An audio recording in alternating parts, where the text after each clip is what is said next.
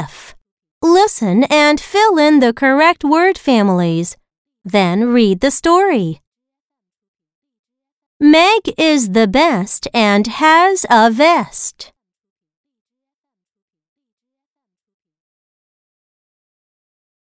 Ben has a peg leg and a keg.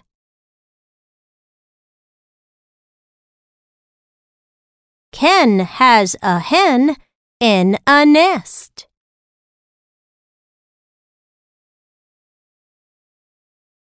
Ten men rest well in their den.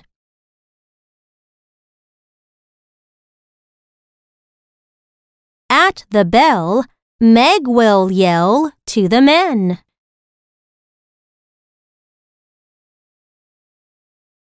This is no test.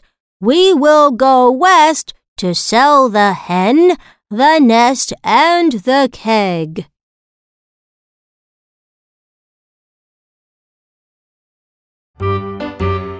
Meg is the best and has a vest.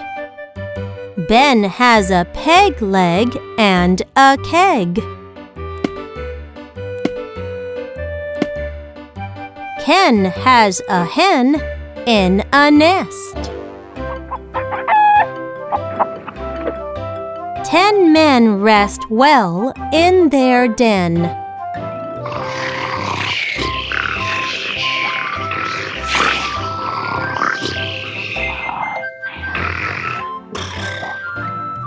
At the bell, Meg will yell to the men. This is no test. We will go west to sell the hen, the nest, and the keg.